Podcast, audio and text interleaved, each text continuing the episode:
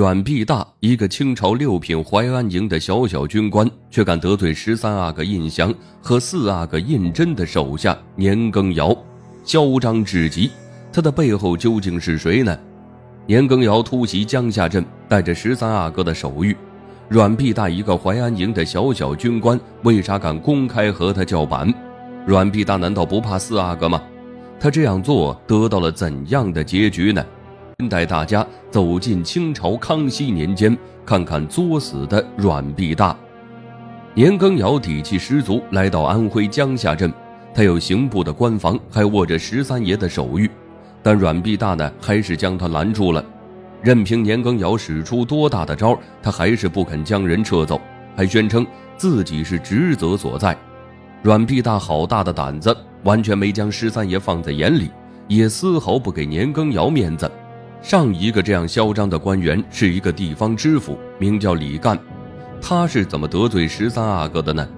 四阿哥和十三阿哥奉命处理赈灾事宜，池州的知府李干，他仗着自己身后有大阿哥撑腰，便不把十三阿哥和四阿哥放在眼里。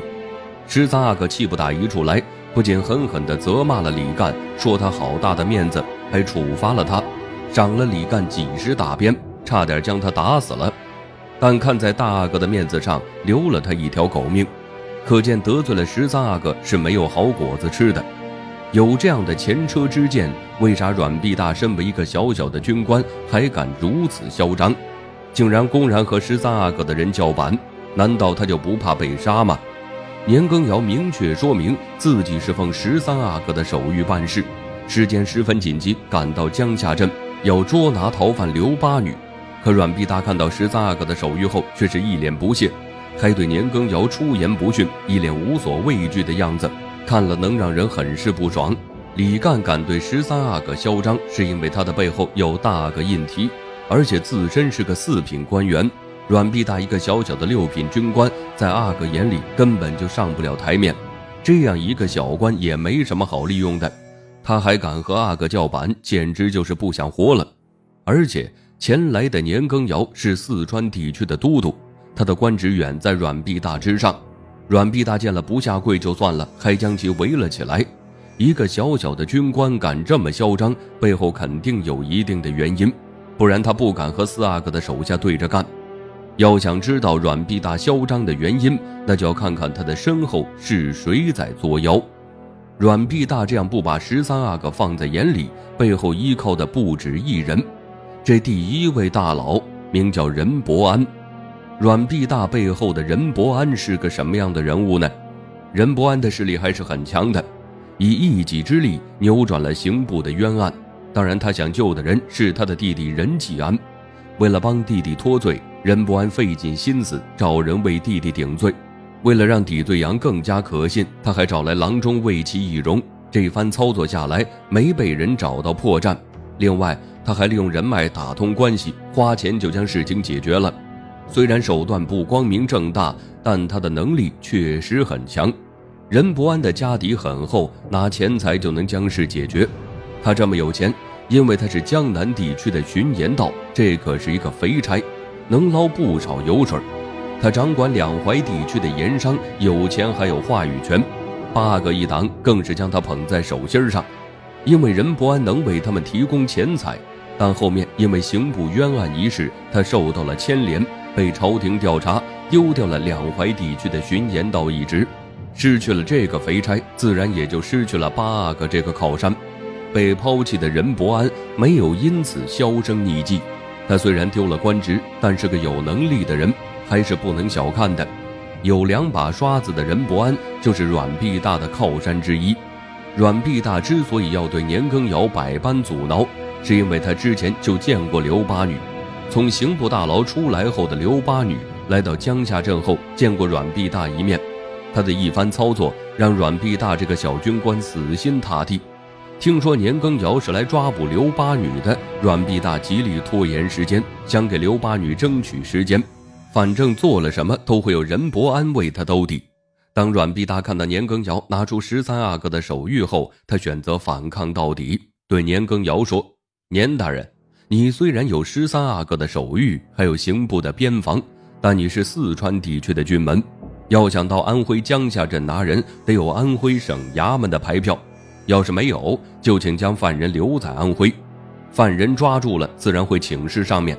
阮必大的这番话，就是在故意拖延时间。要是年羹尧想进江夏镇抓人，就慢慢走程序。可他的心思谁看不出来？早就和贼人串通好了。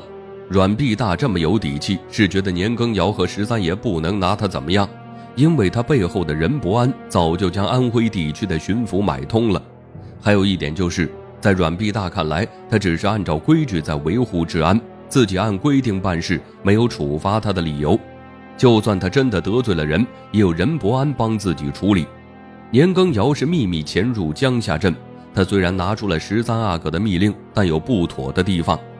年羹尧有十三阿哥的手谕，为何阮必大不怕呢？就算十三阿哥再不好惹，但年羹尧拿出的是道密令，他们是不好对外声张的。阮必大赌年羹尧不敢将此事闹大，所以有了嚣张的底气。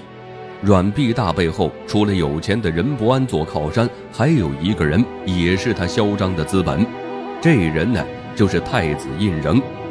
在带人包围年羹尧之前，阮必大不仅见到了任伯安和刘八女，他还见到了一个人，就是太子胤禛的手下黄体仁。这人会突然来江夏镇，是奉太子之命来收买任伯安的。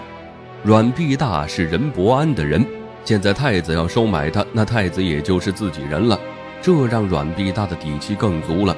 虽然太子胤禛之前经过一次废立。但他在太子之位上摸爬滚打多年，在朝中还是有一定威望的，而且他有康熙皇帝的宠爱，朝中大臣怎么都会给他面子。之前的废立仪式是因为遭到十四阿哥的陷害，康熙也弄清楚了实情，对太子的态度也转变了。他虽然威望有点影响，但还是高高在上的太子，这样的靠山让阮必大感到很安心。出了什么事儿，有太子兜底，谁也不敢说什么，所以阮必大不怕。十三阿哥是太子的弟弟，虽然手中掌管着刑部，但他也不敢得罪太子。而且朝中有传言，十三阿哥是太子胤禛一党的。阮必大以为得罪了也没事儿，只要从中说和说和，应该就没事儿了。阮必大还有一个自信，太子专门派人来收买任伯安，他以为任伯安的分量很重。既然自己这么受重视，那就不用害怕了。来者不必要给着好脸色。阮必大护着刘八女，也就是护着刘伯安。而刘伯安的背后有太子，就算年羹尧有四阿哥的手谕，阮必大也不再怕的。可是呢，阮必大太天真了，有些人呢是靠不住的。而且十三阿哥也不是太子的人，在热河事件之后，他就对太子的所作所为彻底失望了。认为太子胤禛不是一个好的储君，做什么事情都只考虑自己，不为大清的利益着想。所以十三阿哥从理藩院出来后，就没有再给太子效力的打算。他找到了更好的效力者，就是四阿哥胤禛，一心想将其扶上皇位。年羹尧说是去江夏镇抓刘八女，其实是想抓捕任伯安，拿住八阿哥的把柄。这是十三阿哥和四阿哥设的一个局。只是愚蠢的阮必大没有看出来，年羹尧道理讲不通，那就只有不讲道理了。他本就带着必杀的任务而来，是不会手下留情的。他抓住任伯安后，将阮必大处理了。一个小小的六品军官，根本就不用放在眼里。